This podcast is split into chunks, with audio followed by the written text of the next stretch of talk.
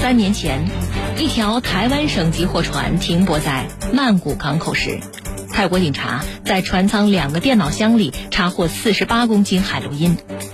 帮助搬箱上船的两名中国籍船员被警方带走。在泰国的监狱，姚小虎被羁押十三个月，白明宇被羁押三年。因现有证据无法证明二人运毒，他们先后被判无罪，释放回国。如今，姚小虎又回到海上讨生活。他们打算向泰国政府和中国台湾船东索赔，希望泰国警方道歉，给他们恢复名誉。泰国毒品走私案中的中国船员，铁坤马上讲述。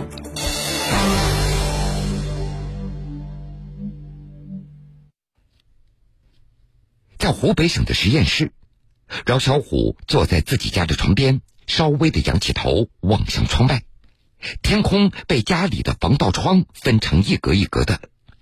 有时，饶小虎他会有一种恍惚的感觉，他觉得自己不是坐在家里，而是挤在泰国曼谷戒毒中心牢房里的那个大通铺上。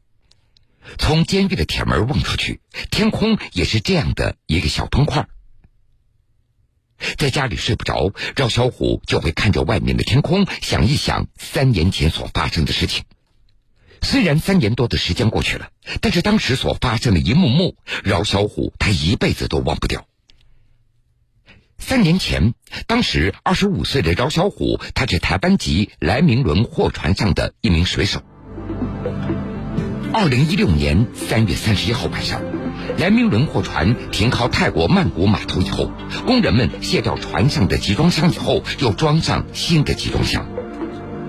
按照计划，货船将于第二天出发，途经中国香港、中国台湾和日本的十六个港口，开始新一轮为期二十八天的航程。如果不出意外的话，九天以后。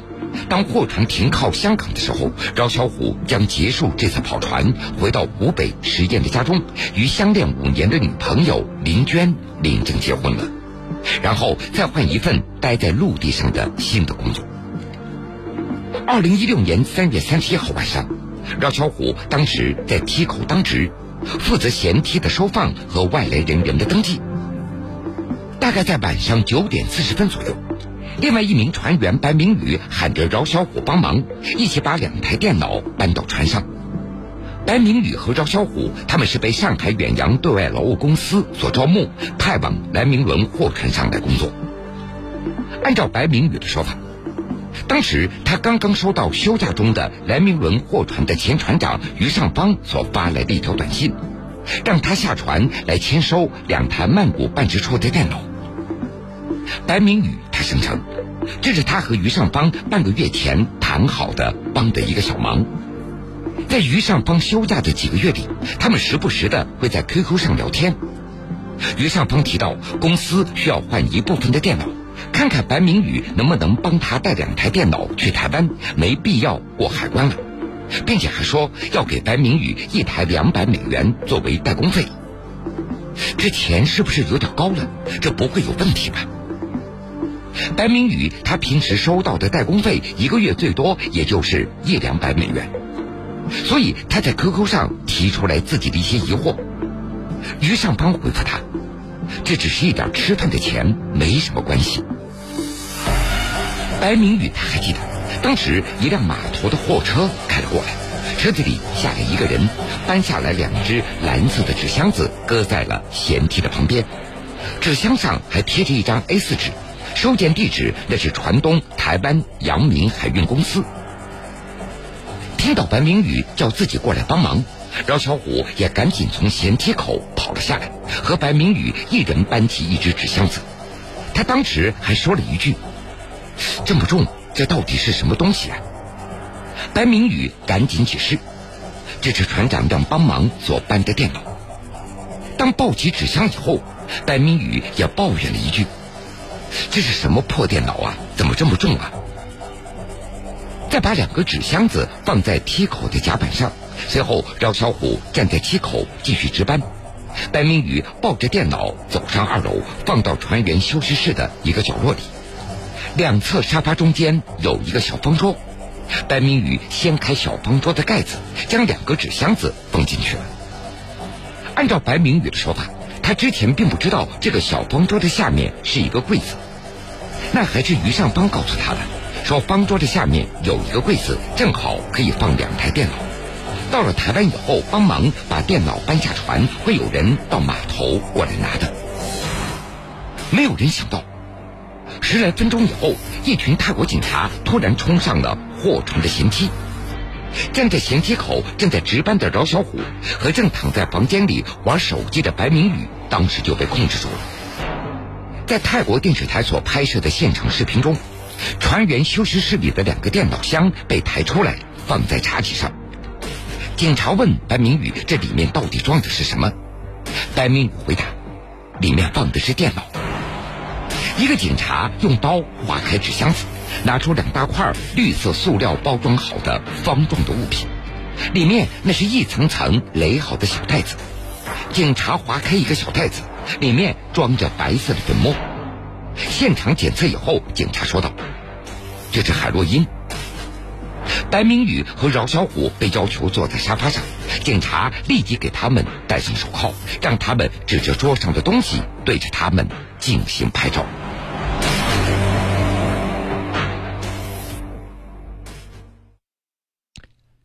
案发以后，白明宇他也懵掉了。他告知在现场的泰国警察，他的手机和平板电脑里有和前船长于尚邦的 QQ 聊天记录。白明宇他想着，警察看完以后就可以知道自己并没有参与这件事情。不仅白明宇和饶小虎，警察当时也抓捕了另外两个人，分别是负责送货的台湾人和一个司机。随后，四个人被送往泰国速毒警察局进行审讯。在泰国电视台所拍摄的现场视频中，当天晚上，警方去了那名台湾人的家中，搜出了大量现金、海洛因毒品和摇头丸。判决书显示，根据台湾人的供述，他借在泰国经营珠宝生意的名义，和台湾籍莱明轮货船前船长于尚鹏勾结，通过远洋货船来贩毒。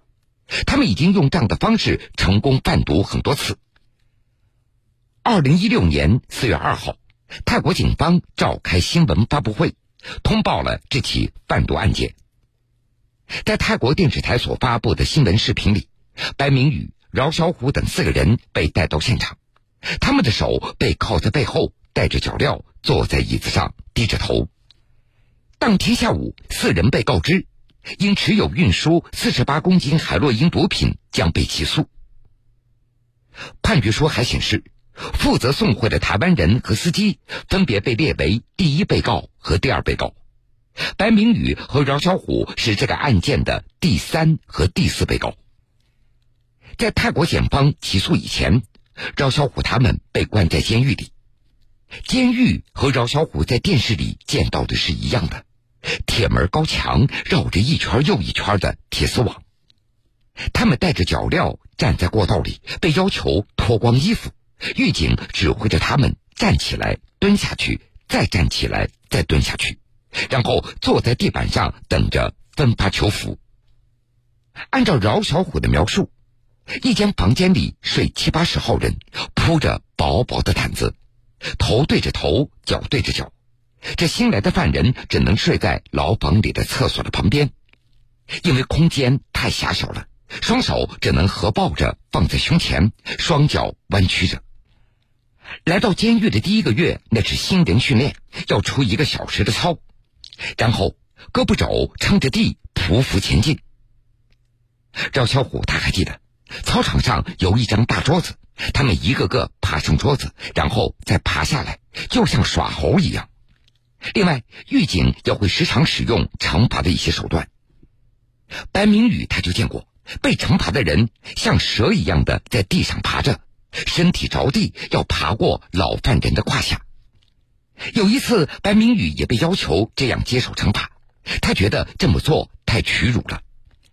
他和狱警解释说自己的心脏不好，心律不齐，不能够在地上爬。于是他被惩罚扫了半个月的厕所。新人训练之后，白明宇、饶小虎被分去不同的监舍关押起来了。他们借来信纸和邮票，给家人写信，请他们联系上海远洋对外劳务公司，求助中国驻泰国大使馆。为了安慰家里人，饶小虎在信中写道：“我在监狱里很好的，儿子什么都没有做，我相信会有公平的处理。”而事实上呢，在监狱里，饶小虎那是整夜整夜的睡不着，不时的头疼。一想到年迈的父母和女朋友，他就会流下眼泪。他觉得自己太冤枉了，就是当时值个班，帮忙搬一下东西，就这样平白无故的遭受这些罪。二零一六年五月，饶小虎的妈妈和女朋友林娟到泰国监狱，隔着玻璃见到了饶小虎和白明宇。两人穿着土黄色的球衣，戴着脚镣。整个人又黑又瘦，一看就知道在里面受了很多苦。虽然事隔三年以后，但是饶小虎的妈妈只要一提到这样的场景，她的眼睛仍然是红红的。的确，在监狱当中，那不是一般的苦。按照饶小虎的说法，监狱的蛋炒饭都非常贵，见不到几块鸡蛋，几个人拿着勺子挖着吃。饭菜那都是没有削皮的地瓜和南瓜粥，在饶小虎的眼中，这喂猪都没有这么差，以至于出狱之后，他再也没有吃过南瓜了。二零一七年四月二十五号，泰国曼谷刑事法院向饶小虎等人被判无罪释放，白明宇被判无罪等待。他需要再次回到曼谷戒毒中心等待检方上诉。坐上曼谷飞往上海的飞机，饶小虎他才相信自己真的重获自由了。今年三月五号，曼谷上诉法院开庭审理，白明宇被判无罪释放。之前他在泰国移民局等待了好几天，他的心情一会儿焦躁，一会儿平静，他就生怕又被带走抓进去了。直到回到河南老家，白明宇见到家人的那一刻，他知道这件事情算真正的结束了。刚回到国内，饶小虎还有些难以适应，像之前每次出海跑船离家几个月之后回家时一样，这家中发生了一些改变，又仿佛什么都没有改变。妈妈烙的油饼、烧的茄子还是一样的味道，不过妈妈、爸爸变老了很多。饶小虎红着眼眶，埋着头，只顾吃饭。母亲也哽咽了，安慰着儿子：“平安的回来，那就好了。”二零一零年，饶小虎高中毕业，他被招生简章上“做船员年薪十万元”这样的宣传语给吸引住了。去武汉交通职业学校，他读了航海技术专业，这是他第一次离开县城。赵小虎没有见过大海。他在武汉第一次见到了轮渡。毕业之后，饶小虎在浙江台州一艘私人货船上干了一段时间，辗转通过中介，他与上海远洋对外劳务有限公司签订了合同。二零一五年八月，他被派遣登上了莱明轮货船做水手，工期八个月。三年前，一条台湾省级货船停泊在曼谷港口时。泰国警察在船舱两个电脑箱里查获四十八公斤海洛因，帮助搬箱上船的两名中国籍船员被警方带走。在泰国的监狱，姚小虎被羁押十三个月，白明宇被羁押三年。因现有证据无法证明二人运毒，他们先后被判无罪，释放回国。如今。姚小虎又回到海上讨生活，他们打算向泰国政府和中国台湾船东索赔，希望泰国警方道歉，给他们恢复名誉。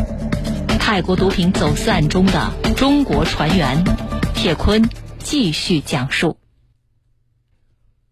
回来之后一个多月的时间，姚小虎待在石燕老家的村子里。早上六点，他会准时醒过来。这是在监狱当中养成的生物钟。起床以后，他要带着奶奶到七公里之外的小镇上去打针。小巴车绕着山路要开二十几分钟。这是饶小虎每天仅有的一次出门。饶小虎也换了手机号码，除了家里人，他只告诉了少数的几个亲戚。有两个同学通过亲戚找到饶小虎，把他约到县城去散散心。见面时，同学说了一句：“回来就好。”也没有追问到底发生了什么。赵小虎他觉得浑身不自在，听同学们聊到在武汉的工作。原来之前这两个同学他们也读了航海技术这个专业，但是人家出海一趟回来以后就做了其他工作，现在也赚了钱买了房子。想想自己现在还这么拖累家里人，饶小虎的眉头又皱了起来。饶小虎他知道。在农村，这一点芝麻大的事儿就会很快的流传开来。在这一年里，母亲也听到过小镇上传来的风言风语。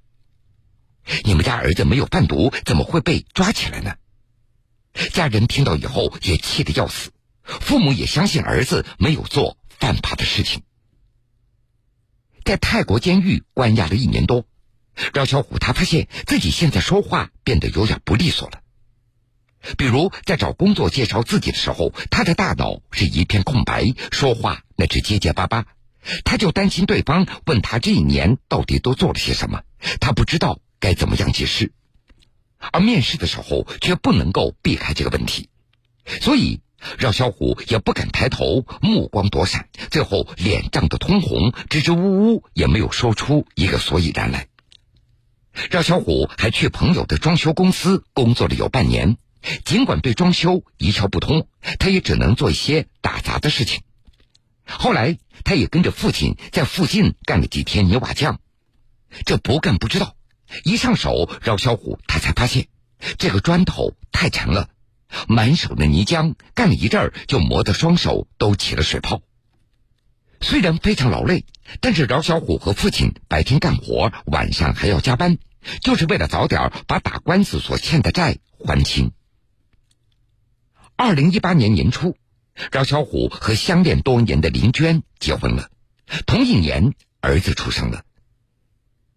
说起妻子和儿子，饶小虎的脸上才会露出笑容。只要在家里，什么洗尿布、冲牛奶、抱孩子的活儿，饶小虎都会抢着干。他的话也慢慢的多了起来，也很少再失眠了。他也很少会想起以前的事情了。相比起饶小虎。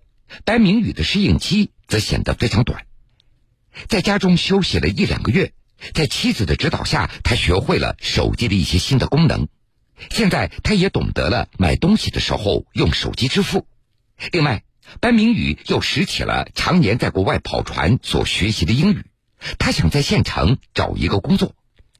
用他的话说，刚回来感觉自己非常没有用，一无是处，努力想让自己有点用。我再也不想出去跑船了，特别是国外，太危险了。白明宇和饶小虎还有点不一样，他是上海远洋对外劳务有限公司从河南招募，在上海海事大学学习轮机管理的委培生，在船上负责辅助机械维修等等。他的微信头像就是一张在上海海事大学门口所拍的一张照片。现在也会有知情人有时问他。你当时为什么会那么傻，相信别人，不去检查一下那两个箱子呢？白明宇则不以为然。毒品离我的生活太远了，我现在有些自责，但是我当时不可能识破，那就是一个圈套啊。饶小虎回国以后，上海远洋对外劳务有限公司给了他一千元的抚恤金，当时说是对困难员工的一点帮助。饶小虎和白明宇他们都认为，泰国政府应该公开道歉，给自己恢复名誉，并且给予经济赔偿。他们也向台湾船东提出了索赔的问题。上海远洋对外劳务有限公司负责此事的梁先生告诉记者，他们已经将两人的材料提交给了船东台湾阳明海运，目前并没有收到正式的书面结果。梁先生他认为。白明宇的索赔申请是有争议的。白明宇是属于私自携带东西，公司有着相关的处理规定，而饶小虎的索赔申请则需要一个过程，只能说尽快的解决。饶小虎和白明宇依然在等待索赔的结果，但是这并不是他们现在生活的重心了。他们都已经有了新的工作。白明宇在家乡县城里的一家机械厂做销售，工资也只有跑船的三分之一。他骑着电动车上下班，每天可以见到家里人。而饶小虎在孩子出生第十六天，他联系了四年前工作的一个货船的船东，当天晚上就出发到盐城上船了。妻子林娟为此还大哭了一场。丈夫在泰国的船上出事儿，如果不是因为家里打官司欠了十几万，孩子出生开销也特别大，这说什么都不会让丈夫再次上船出海的。虽然这条货船跑国内的几个港口，从盐城到上海，虽然都在国内，但是也是有好几个月不能够回到家里。赵小虎在手机里又新存了一些家里人的照片，没事儿他就翻着看看。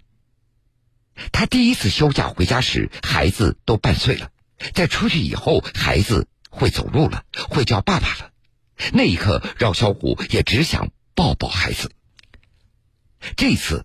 饶小虎当上了货船驾驶员，船漂在海上，风浪不时的击打船舱，带来剧烈的晃动。海上的时间单调而且漫长，不值班的时候，饶小虎都会绕着甲板走来走去。遇到有信号的地方，他就打一个电话给家里人，经常一天会打几个电话，每天都会数着日子，什么时候可以回家。直到船靠岸，双脚踩在地面上，饶小虎的心里才会踏实。